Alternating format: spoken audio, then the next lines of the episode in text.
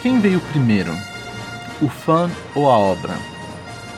As grandes marcas têm que agradar seus fãs? Até onde os fãs têm o poder para mudar as suas obras favoritas? O lançamento de Star Wars Ascensão Skywalker chegou e trouxe muitas questões envolvendo a relação dos fãs versus a obra. Então vamos falar sobre isso. What, uh, what are you doing there, 3PO? Taking one last look, sir.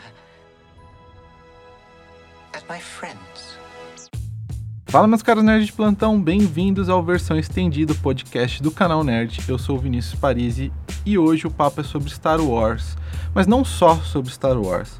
Vamos falar sobre fãs e sua necessidade de controle sobre as obras.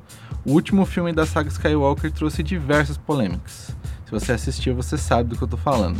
E inclusive serviu como mais um exemplo de um texto que eu coloquei lá no site. Dá uma conferida, canalnerd.com.br.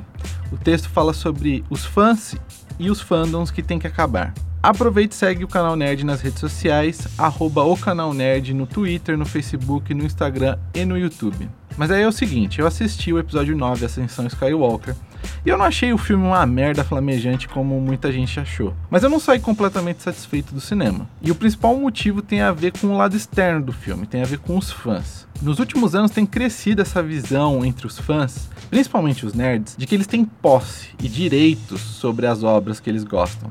A galera adora fazer exigência, ameaçar boicote. Quando um estúdio ou marca não fazem exatamente aquilo que eles esperam, os fãs ficam malucos. Só que esses fãs, eles esquecem que primeiro veio a obra e em segundo veio o fã. As obras, sejam quadrinhos, filmes, séries, livros, jogos, elas surgiram primeiro, e a partir das sensações, das reflexões, dos sentimentos que elas geraram, aí então é que vieram os fãs. Então essa ideia de que o autor ou o estúdio tem que fazer exatamente o que o fã quer não faz o menor sentido já que, para começo de conversa, a obra surgiu para surpreender o público. Então, essa sensação de novidade, de surpresa, tem que ser mantida. Se o público fosse responsável por decidir o rumo da arte, não haveria novidade. Todas as obras seriam mais do mesmo, porque o que os fãs querem é o conforto da nostalgia e do conhecido. Mas você só se torna fã de algo, assim, fã de verdade mesmo, quando a obra mexe com você, quando ela te faz pensar, quando ela te faz sentir, ou quando ela faz os dois ao mesmo tempo. E muitas vezes, quando uma obra gera uma reflexão ou um sentimento, não é aquilo que o público espera, ou que ele está acostumado. E é isso que faz a arte especial. Mas a gente está numa era em que os fandoms se julgam tão importantes, mas tão importantes ao ponto de que eles exigem mudanças de forma agressiva. Eles não levam em conta que são pessoas como eu e você que fazem essas obras. Os atores, os diretores, os roteiristas, os escritores. E aí existem diversas formas como um autor, a marca ou o estúdio podem lidar com essas exigências, com esses fãs mais extremistas. E para mim existe o jeito certo e o jeito errado de fazer isso. Então vamos começar pelo jeito certo.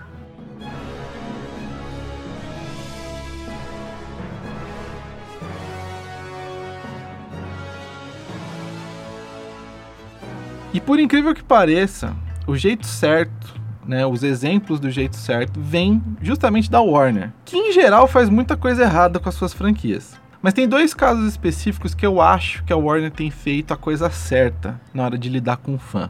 O primeiro tem a ver com o Snyder Cut. Sim, o famigerado Snyder Cut. Se você não conhece, para explicar, o Snyder Cut é uma versão do filme da Liga da Justiça, editada pelo diretor Zack Snyder. Porque durante a produção ele foi afastado pela Warner devido a problemas pessoais, mas tem muita gente que especula que talvez seja ele tenha simplesmente sido demitido. E a Warner trouxe o Joss Whedon, que fez Vingadores, Vingadores Era de Ultron, para finalizar o filme.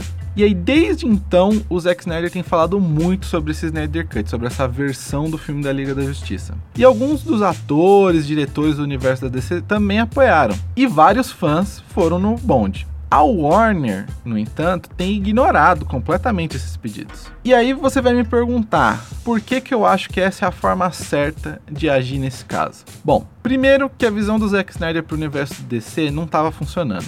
Todos os filmes dele, dentro e fora da DC, foram questionados, principalmente quando ele, além de dirigir, roteirizava os filmes. O Zack Snyder não é um mau diretor, vamos deixar isso claro. Mas ele também não é um bom diretor ele é mediano no máximo. Nada que ele fez, nenhum dos filmes pode ser considerado revolucionário.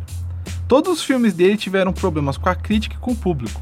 E não só no universo DC, os filmes dele fora do universo DC também tiveram esses problemas. E aí no caso do universo DC isso é pior, porque o estúdio ele olha pro lado e vê a Marvel surfando a onda dos super-heróis sem esforço nenhum. E os heróis da DC têm uma puta dificuldade de se encontrar e tem a ver com a visão do Zack Snyder para esse universo. Então, se você pensar friamente, manter o Zack Snyder nos projetos seria algo sem sentido, porque não estava dando certo, estava gerando inclusive prejuízo. Então, remover o Zack Snyder da produção e do planejamento do universo DC é o primeiro ponto.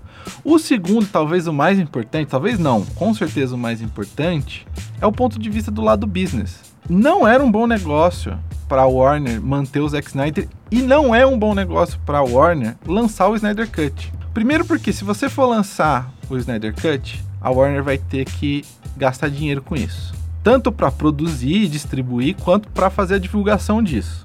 E o filme da Liga da Justiça já deu prejuízo para a Warner. Por que, que eles iriam reinvestir nisso? Fora que, além do custo, isso geraria uma bagunça no canon do universo DC que eles estão criando. Porque é o seguinte, qual que seria então, se o Snyder Cut saísse, qual que seria então a versão canônica de Liga da Justiça? A do Joss Whedon, que saiu no cinema, ou a do Zack Snyder? Isso pro fandom da DC é fácil de compreender. Para quem é fã de quadrinho, esse tipo de correção faz sentido, a gente tá acostumado. Mas pro grande público isso é confuso e desnecessário. E no final das contas, o que importa é o grande público tanto para DC quanto para Marvel. Os fãs de quadrinho que vão ver esses filmes são minoria. Os estúdios sabem disso. Então, tentar agradar uma parcela pequena do público gastando mais em um filme que já teve a sua chance não faz o menor sentido. Eu acho que a atitude de ignorar o Snyder Cut é a atitude correta. Não vai acrescentar em nada, vai mais atrapalhar do que fazer bem. Mas assim, é possível que a Warner mude de opinião, o que seria uma pena, na minha visão. Mas no atual momento eu acho que eles estão fazendo certo. Os fãs acham que sabem o que eles querem. E a Warner está tomando para si a responsabilidade de dizer não. Vocês não precisam disso. Não tem necessidade disso. E essa atitude põe o estúdio na posição de mostrar para os fãs que nem sempre o que eles querem é viável. E o não vale tanto quanto o sim, que é justamente o caso do próximo exemplo dentro da própria Warner, que vem na franquia Animais Fantásticos.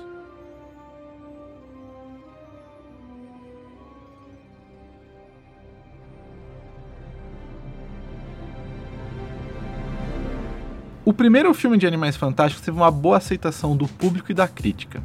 Apesar de trazer à tona algumas inconsistências no universo de Harry Potter e também, vamos dizer aí, o apesar da escolha do Johnny Depp para fazer um dos papéis principais que gerou muitas críticas, o problema maior da franquia veio no segundo filme.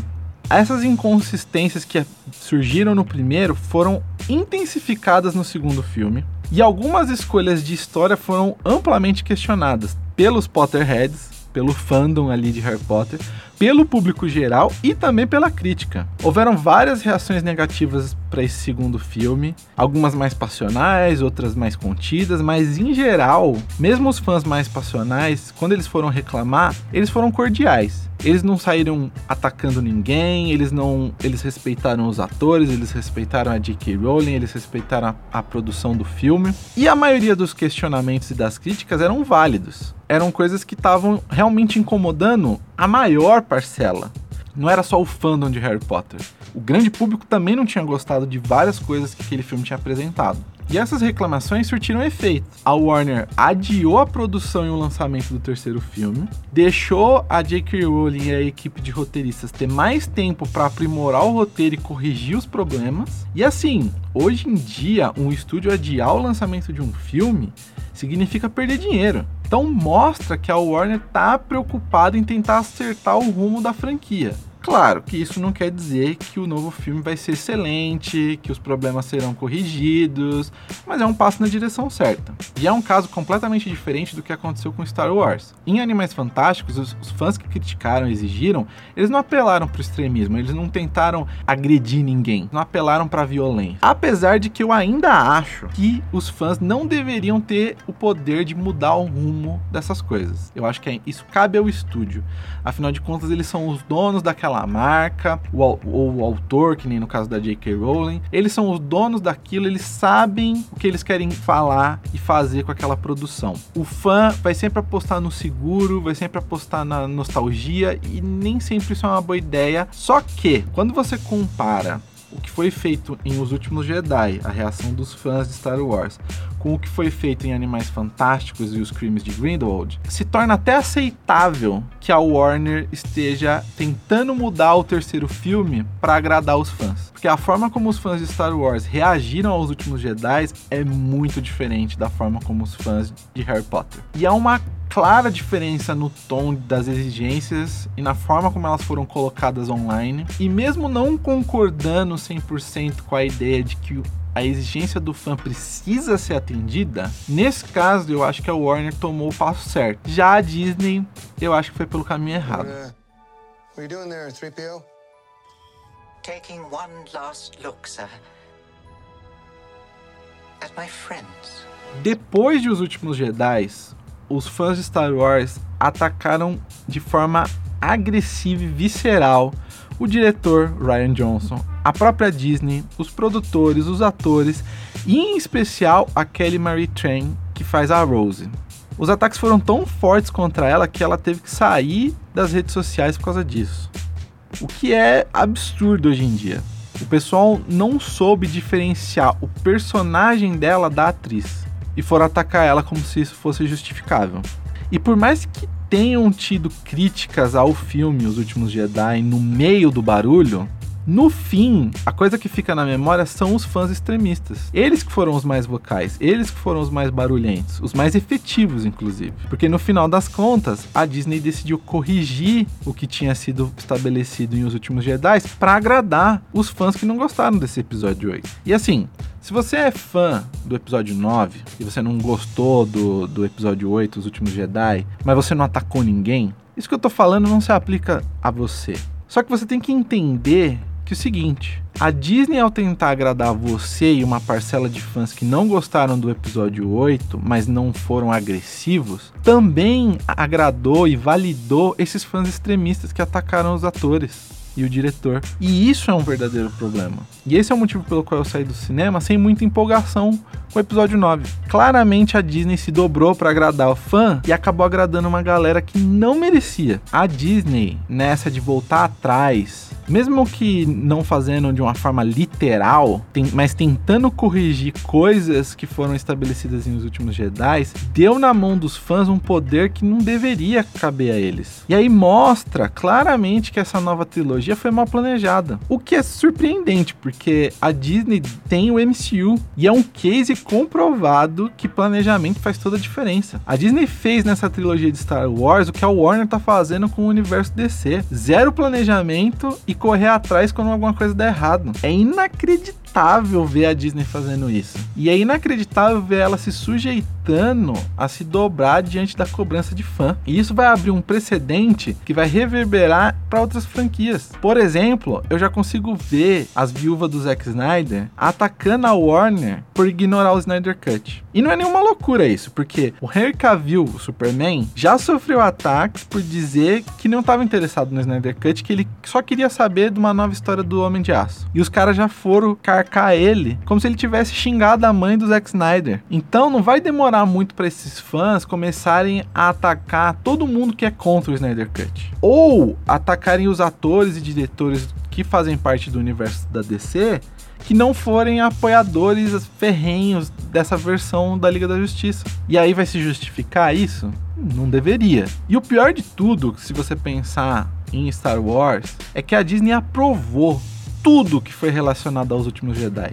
Do conceito ao roteiro e daí pro filme editado, tudo passou pela aprovação de, da Disney. Tudo passou pela aprovação da Disney. Tudo que foi proposto pelo Ryan Johnson foi aprovado. Ou seja, a direção para onde os últimos Jedi levou Star Wars era a direção que tinha que se seguir. Um Star Wars que faz surpresas, que traz coisas diferentes, que tira o fã da zona de conforto. Porque no final das contas isso é arte. Você fazer as pessoas sentirem as coisas mesmo quando elas vão assistir uma coisa que elas já estão acostumadas. Mas aí veio a pressão do fandom. A Casa do Rato pôs a, o rabinho entre as pernas. E o que, que isso gerou? Foi sucesso de bilheteria? Foi sucesso de crítica? Não. Voltar atrás no que eles fizeram só fez o novo filme ser mais divisível. Apontou vários erros de planejamento no caminho da Disney com o Star Wars. E aí a Disney deu ao Sith o poder de controlar a galáxia. Esse vai ser o legado dessa nova trilogia de Star Wars.